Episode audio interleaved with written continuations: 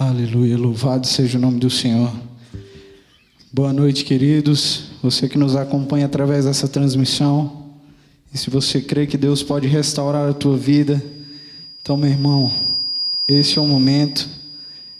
Estaremos meditando na palavra do Senhor aqui. E o que, que grandes coisas Ele fará na tua vida nessa noite. Então, para que possamos começar, eu convido você abrir a tua Bíblia aí, na tua casa, junto com a tua família, no livro de 2 Reis, capítulo 5. Para quem acompanhou hoje, pela manhã, o Senhor falou conosco através do pastor Eliezer, ainda no livro de 2 Reis, e novamente Deus quer nos direcionar a esse, esse livro, só que dessa vez no capítulo 5, que nos diz assim: Naamã comandante do exército do rei da Síria, era grande homem diante do seu senhor e de muito conceito, porque ele, o Senhor, dera vitória à Síria. Era ele herói de guerra, porém leproso. Saíram as tropas da Síria e da terra de Israel, levaram cativo uma menina, que ficou a serviço da, da mulher de Naamã.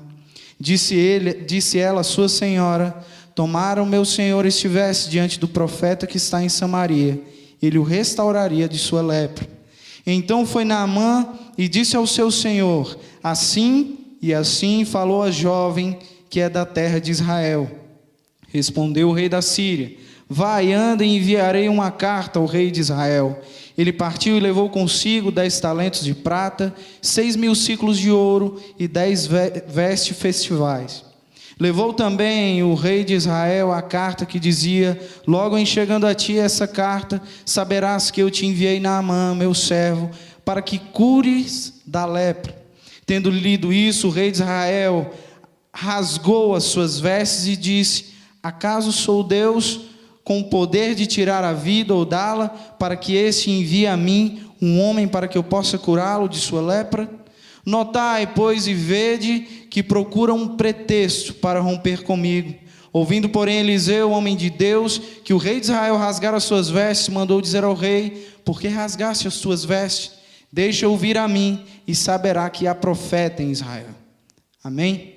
Esse texto, e faz-se necessário ler aqui vários versículos, para que possamos compreender um pouco a respeito dessa história e introduzir aqui o que o Senhor quer falar contigo nessa noite.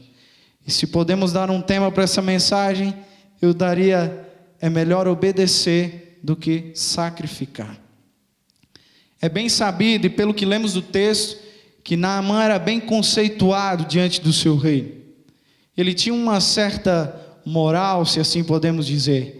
Ele era reconhecido, pelo que acabamos de ler, por ser um valente guerreiro por estar diante de um exército que havia trazido vitória ao povo sírio. De certa, de certa vez que esse homem, Naamã, era conhecido por ser um valente comandante, por ser um homem de guerra que havia levado esse exército a romper diante do povo assírio. E aí nós percebemos que é, embora esse homem tivesse tanta autoridade, tanto poder, tanto reconhecimento diante da sua patente, diante do rei, diante daquele povo, ele se encontra em um estágio que foge do controle dele. E se podemos conjecturar, eu imagino que Naamã, ao ser visualizado com a armadura, era um homem. Mas quando ele tirava aquela armadura, era um outro homem. Enquanto ele estava com a armadura, ele se sentia fortalecido. Ali estava um valente guerreiro, e se se encontrasse ou se deparasse com um espelho, ele poderia dizer: Aqui está um homem forte, guerreiro, reconhecido por onde vai. Mas quando ele tirava aquela armadura, ele enxergava algo muito além. Algo além do seu poder, do seu comando ou do que poderia fazer. Ele enxergava algo que nos deixa bem claro aqui ele tinha tudo isso, porém leproso. Nós sabemos o quanto a lepra era discriminada, e não por ser apenas uma enfermidade comum, mas nós vamos ver em alguns contextos e outros textos da palavra do Senhor que homens leprosos eram afastados do seu povo. O que talvez a gente possa até imaginar que era o início dessa enfermidade. mas aquilo incomodava Naamã. E eu queria abrir um breve parêntese dentro dessa introdução para dizer o como é interessante que dentro dessa história, enquanto esse contexto é, é, é lido e relatado de um valente guerreiro ali, Naamã, fala de uma jovem que foi capturada durante um ataque sírio e essa jovem é levada cativa a um outro povo. E esse povo a, a recebe ali, ela trabalha para a esposa de Naamã. Em outras palavras, podemos ver que ela é cativa e tomada como escrava. Mas o que é interessante desse texto é que, mesmo essa jovem, sendo ceifada, sendo tirada do seu povo, ali ela demonstra o que ela tem. Ali ela demonstra de onde ela veio. Ela demonstra em quem ela crê. E de uma certa forma ela comenta a respeito de um profeta em Samaria que era usado por Deus. Se podemos realmente é, falar um pouco a respeito dessa jovem, eu diria que ela faz o papel que eu e você devemos fazer, de levar esse evangelho, levar a palavra, levar a mensagem, levar o poder de Deus a quem não o tem. Levar a conhecimento aquele que pode curar, aquele que pode sarar, aquele que pode mudar circunstâncias. E mesmo aquela jovem, sendo uma escrava, uma empregada, que foi tirada da sua família, ali ela deixa o seu testemunho, e isso traz uma grande mudança, não só na vida de Naamã, mas na casa dele. E aí nós vamos tratar um pouco sobre o que lemos, e nós vamos perceber, e num primeiro momento que eu quero falar aqui, é que ouvir falar de Deus não é o bastante. Quantas mensagens você ouviu? Durante esses dias, durante esse confinamento, em meio à pandemia, ou durante a tua vida cristã, quanto você ouviu de mensagens? Quantas vezes você esteve sentado numa cadeira, num determinado culto, ouvindo uma pregação que para você sempre parecia comum, que sempre fala desse poder de Deus, que sempre fala que homens foram milagrosamente curados por Deus, ou tiveram as suas vidas transformadas ou restauradas ao ter um encontro com Deus. O que eu quero falar aqui é que não é necessário, ou se é necessário somente ouvir, então você não vai receber esse milagre. Nós bem sabemos que a fé vem do ouvir e ouvir essa mensagem, ou ouvir a palavra de Deus. Mas a grande verdade é que o fato de somente ouvir não muda a nossa postura, não muda o nosso caráter, não muda o nosso coração, talvez não muda a nossa forma de ver, a não ser que venhamos a decidir por isso.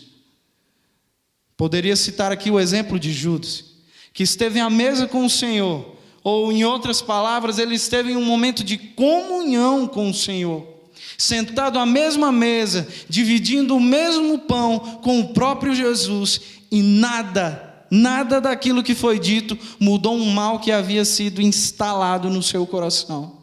Não mudou a postura daquele homem. Sabe, Naamã, ao receber essa mensagem, não é o bastante. Ele sabe que é um profeta e ele ouve dessas boas notícias e que havia cura para sua enfermidade, e tão somente busca isso e vai diante do rei e pede aquele autorização do rei, ou pede que ele o envie até Israel. Olha o tanto que é contraditório, pois aquele povo que há pouco havia sido humilhado pelo povo assírio, pelo povo sírio, dessa vez ele necessitava do favor de alguém de lá. Sabe, Deus muda a nossa circunstância quando ouvimos e obedecemos a Sua voz. Quando ouvimos e entendemos que é necessário avançar, seguir em frente, tomar uma nova posição para que possamos viver verdadeiramente aquilo que Ele determina que vivamos. Naamã, ele se direciona àquele povo, e a, aquilo que havia no coração dele era a busca pela cura, por aquilo que incomodava ele ou pela enfermidade que estava ali consumindo ele aos poucos, e ele poderia notar quando tirava aquela armadura, que aquela enfermidade estava consumindo aquele valente guerreiro. No segundo ponto, meu querido, milagre não se questiona, milagre se vive. E aí é, é interessante quando falamos disso. Porque estava nós percebemos que Naamã ele não procura um Deus. Ele não procura um Deus que realiza milagres. Ele não está à procura de um Deus diferente do que ele servia ali. Ele não busca um Deus em que ele possa ofertar, oferecer sacrifícios, mas ele busca uma determinação e uma vontade muito pessoal. Quantas vezes não fazemos isso? Quantas vezes nós queremos a bênção e que já ouvimos como um jargão, nós queremos a bênção, mas não o dono da bênção. Sabe, ele, ele enxerga ali a possibilidade de ver a sua vida restaurada. E para ele pouco importa o quanto tivesse que caminhar. Talvez para ele pouco importa o quanto eu tenho que viajar ou o que eu tenho para oferecer. Isso diz respeito, meu querido, ao quanto nós queremos muitas vezes barganhar com Deus. Obter o milagre de Deus através de trocas. Quantas vezes nós colocamos, se assim posso dizer, a faca no pescoço de Deus e diz: Olha, eu tenho 20 anos que eu sou crente ou 20 anos que eu sou cristão, não é justo que eu viva dessa maneira. Quantas vezes nós nos esquecemos que vivemos em um mundo comum, sujeito a enfermidades, sujeito a, sujeito a aflições, e apenas clamamos ao Senhor dizendo: Isso não é justo, eu sou crente, e não aceita viver. Nós temos que compreender que aquilo que o Senhor tem a fazer nas nossas vidas é muito maior, muito melhor. E muitas vezes nós estamos esperando algo que venha da parte de Deus e que apenas recebemos assim, de mãos abertas, quando Ele na verdade quer fazer mais em você. Naamã ajunta alguns presentes ali. Ele ajunta ouro, ele ajunta prata, ele ajunta roupas para ofertar diante daquele sacerdote do Senhor. A surpresa não poderia ser diferente. E o que muito indigna Naamã é que quando ele chega ali, naquele lugar, e aí nós seguimos avançando nesse texto, nos capítulos, nos versos 10, 11 em diante, e nós percebemos que Eliseu, ao saber que Naamã estava se direcionando, ele apenas fala: permita que esse homem venha. E ele vai saber que existe um profeta de Deus em Israel. Ele vai saber que existe um Deus em Israel. Mas Naamã não esperava ser recepcionado daquela maneira. O que ele buscava era um, um, um pleno reconhecimento, primeiramente, de quem ele era. Aliás, ele havia, através do rei, ele trazia uma carta de recomendação ele trazia uma carta que referendasse quem era aquele homem, por que ele estava sendo enviado, ou de outras palavras, ele, ele queria ser muito bem recepcionado, como de costume. Naamã era acostumado aonde ia andar ser reconhecido. Naamã era, era, era comum ele chegar em um lugar e falar: Ó, oh, Naamã, sente-se aqui. Se podemos conjecturar, nós imaginamos Naamã chegando no meio do povo e sendo muito bem recebido, de maneira não, pode sentar aqui, esse é o Naamã, o grande guerreiro. Meus queridos, diante de Deus, nós somos todos iguais. Ele apenas nos olha com amor, ele apenas nos olha com compaixão e com imensa misericórdia, ele nos recebe, mas nos recebe como filhos e o pai que ama os seus filhos, ele não faz uma distinção entre um filho e outro. Ele apenas os acomoda. Ele apenas alimenta, ele apenas serve da necessidade que aquele filho tem. Enquanto Naamã buscava o resolver aquilo que incomodava o seu status de guerreiro, Deus queria trabalhar no coração daquele homem. Deus queria falar no coração daquele homem, de maneira que ele pudesse mudar a sua postura e entender que ele era comum como os demais diante de Deus. O profeta Eliseu nem o recebe, apenas manda o seu moço dizer: Olha, vai lá e diga a ele que mergulhe por sete vezes no rio Jordão. Isso deixa Naamã enfurecido. Ele fica, a palavra nos fala que ele sai totalmente indignado. E ele dá as costas ali para aquele lugar, para a casa de Eliseu. Enquanto ele dá as costas, ele fala: Pode um homem como eu ser assim recepcionado? Pode um homem como eu ser recebido dessa maneira? No mínimo, ele deveria ter saído de lá, tocado onde há minha chaga, minha ferida, minha enfermidade, clamar ao Senhor e me curar aqui mesmo. Mas ele nem sequer saiu de dentro da sua casa, mandou apenas um recado. Quando eu digo que milagre é para viver e não se questionar, Namã e nós temos que ter a postura que teve aquele cego em João 8 a palavra nos fala que quando Deus o encontra, os seus discípulos chegam a questionar: quem pecou, esse homem ou seus pais?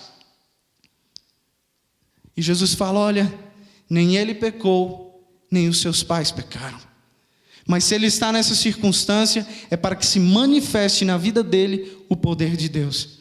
A palavra nos fala que Jesus cospe ele no chão e com a sua saliva e aquele barro que é formado, ele passa nos olhos daquele cego. O interessante da história é que Jesus manda que aquele homem vá e lave os seus olhos. E quando ele termina de lavar, sem questionar, poxa Jesus, o Senhor cuspiu na terra, você vai passar lama nos meus olhos e quer que eu creia que eu serei curado? A palavra nos fala que aquele cego apenas se direciona e lava ali aqueles olhos, e naquele instante ele volta a enxergar. O questionamento não para por aí, pois os fariseus e aqueles homens que o acompanhavam, eles questionam: Poxa, será que é esse mesmo aquele cego? Vamos questioná-lo. E ele insiste em dizer: Eu era cego e agora posso ver. Eles decidem questionar os seus pais: Realmente esse é o seu filho cego? Ele não era cego? E tudo que seus pais dizem, ou tudo que sabemos é que ele era o nosso filho. E se sabemos de outra coisa, ele realmente era cego. Mas esse homem vê. E seus pais dizem: olha, se estão achando ruim, questione com ele. Ele é adulto, de maneira que ele mesmo pode responder por ele. E quando voltam a questionar e falar como pode esse Jesus ter te curado se ele é pecador? A resposta daquele homem é esplendorosa, pois ele diz: se ele é pecador, eu não sei. De uma coisa eu sei, eu era cego e agora os meus olhos veem. Eu era cego, eu vivia na escravidão, onde eu não poderia enxergar. Mas esse homem, se é pecador, eu não sei. Uma coisa eu sei, ele me curou. O reconhecimento da obra redentora de Deus em nossas vidas, o reconhecimento da obra redentora do Senhor em nossas casas, em nossas famílias, em nossa história de vida, é um reconhecimento que crê que Ele é maior do que todas as coisas, e não importa o que vão dizer, não importa o que vão pensar, sinceramente, não importa quem você é, o Senhor tem uma grande obra a ser realizada na tua vida. Dessa mesma maneira, Naamã não compreendia até então, quando dá as costas indignado: olha, eu queria que fosse assim. Quantas vezes nós assistimos os cultos, e muitas vezes ouvimos parte da mensagem, porque num primeiro momento, tudo que esse pregador está dizendo, sinceramente, eu não preciso ouvir isso. Sinceramente, eu já li a Bíblia diversas vezes. Sinceramente, eu sei pregar, eu sei ler essa mensagem. Eu oro todos os dias. Mas quantas vezes você abandonou a si mesmo para se lançar diante do Senhor e permitir que Ele possa fazer o trabalho? Lançou mão dos teus objetivos, lançou mão do teu querer, do teu ego, do teu orgulho para dizer: Senhor, eu reconheço, eu preciso de ti, faz uma obra em mim. Naamã até então não havia compreendido isso. E ele fala: será que, os, que eu não poderia encontrar rios mais limpos ou outros rios que eu pudesse me lavar e ali encontrar a cura? O que se é sabido é que o Rio Jordão não é conhecido por ser um rio limpo. Porém, o que o Senhor queria tratar naquele homem era o orgulho dele. O que o Senhor queria tratar na vida de Naamã, mais do que a sua lepra, mais do que a sua enfermidade visível, era o invisível, o seu coração e a sua postura, que não reconhecia outros como iguais, não reconhecia o senhorio de Deus, mas naquele dia, ele foi envolvido ali pelos seus servos que muito insistiram. Se esse homem te pedisse algo difícil, tu não faria para obter cura? E ele define e decide deixar o seu orgulho de lado. E a palavra nos fala que ele mergulha por sete vezes no Rio Jordão. E quando ele termina esse, esse, esse passo a passo dado por, por Eliseu, depois da sétima vez, a palavra nos fala que a sua pele foi restaurada. E o que se via ali era uma pele como de criança. Em 1 Samuel, capítulo 15, verso 22, na parte B desse versículo, o profeta Samuel, ele traz uma advertência até então o rei Saul. E na parte B ele fala assim: é melhor obedecer do que sacrificar. Muitas vezes, meu querido, nós não obedecemos o Senhor porque a forma como ele pede é demais. Senhor, para mim fazer isso, eu tenho que abrir mão de tudo que tem. Senhor, para viver esse milagre, eu tenho que abrir mão do meu orgulho e confessar que eu preciso. Eu tenho que abrir mão do meu status e me ajoelhar no pó. Eu tenho que abrir mão da sabedoria humana, ou de tudo aquilo que eu li, tudo que eu estudei, para aceitar o que muitos chamam de loucura. Sabe, quantas vezes nós temos sacrificado? Quando Samuel fala é melhor obedecer do que sacrificar, ele quer dizer: não há nada que você possa oferecer a Deus. Se há algo que ele aceite, se há algo que ele quer de você, é obediência. Se há algo que ele quer de você, é que você se entregue totalmente, despojando de todo orgulho, despojando de toda máscara, se apresentando aqui como Naamã sem a armadura. Se apresentando diante de mim como Naamã, sem o status que ele tem de comandante ou de grande guerreiro, apenas um homem que precisa de mim. O que Deus quer de você, meu querido, é que você se despoje de tudo aquilo que tem te aprisionado no seu eu, para dizer: Senhor, eu preciso de um milagre, faz esse milagre em mim. Talvez você não compreendeu até agora essa mensagem.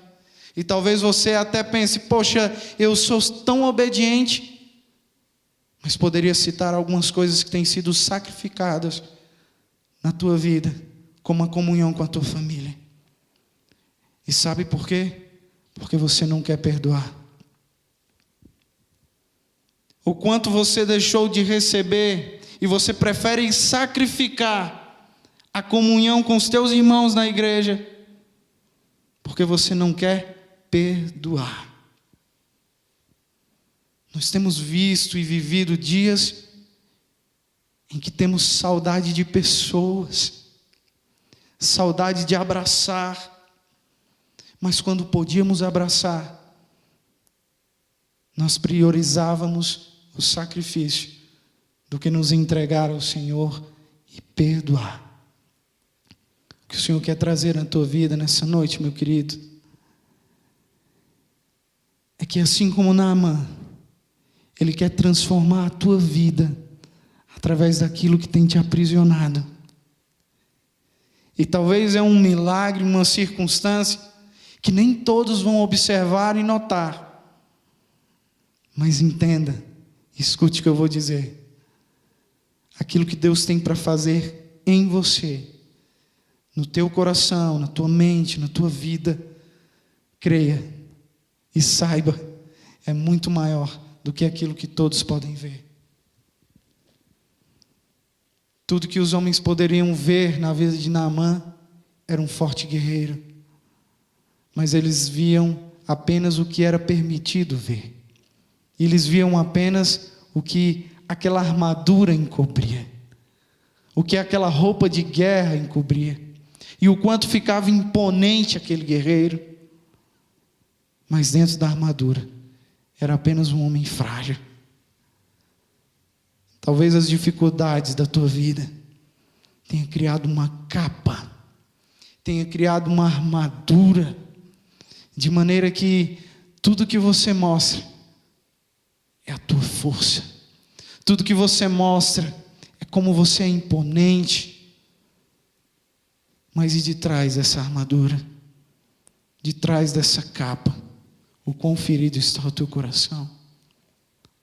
O quão ferido está a tua alma?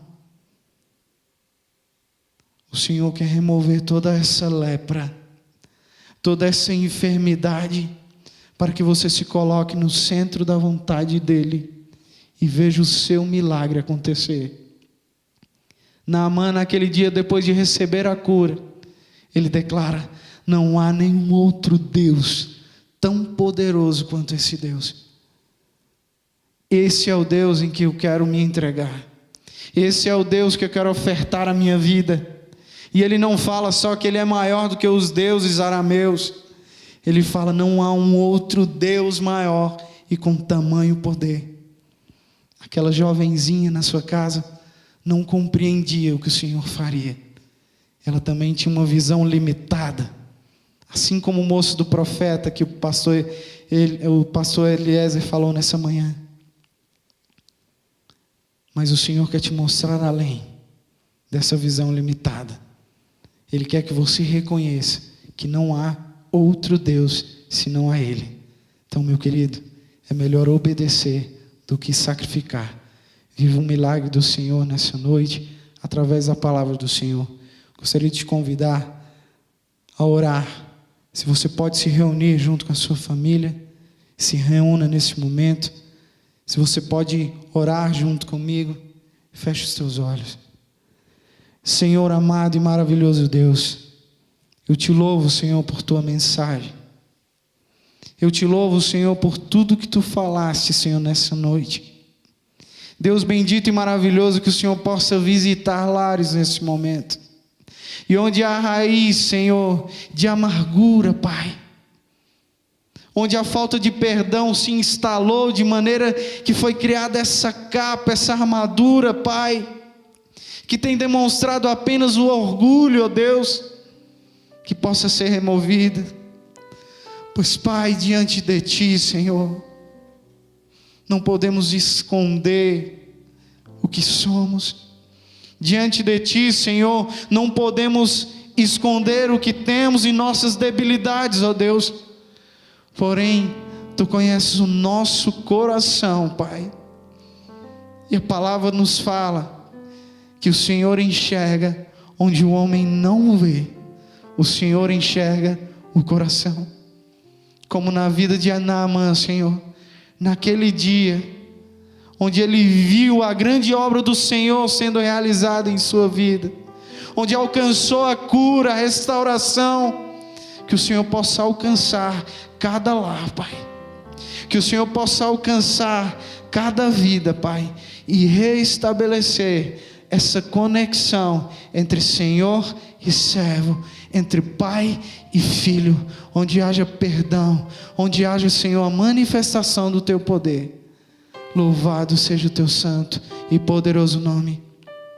Que as bênçãos do Senhor sejam derramadas sobre a tua vida.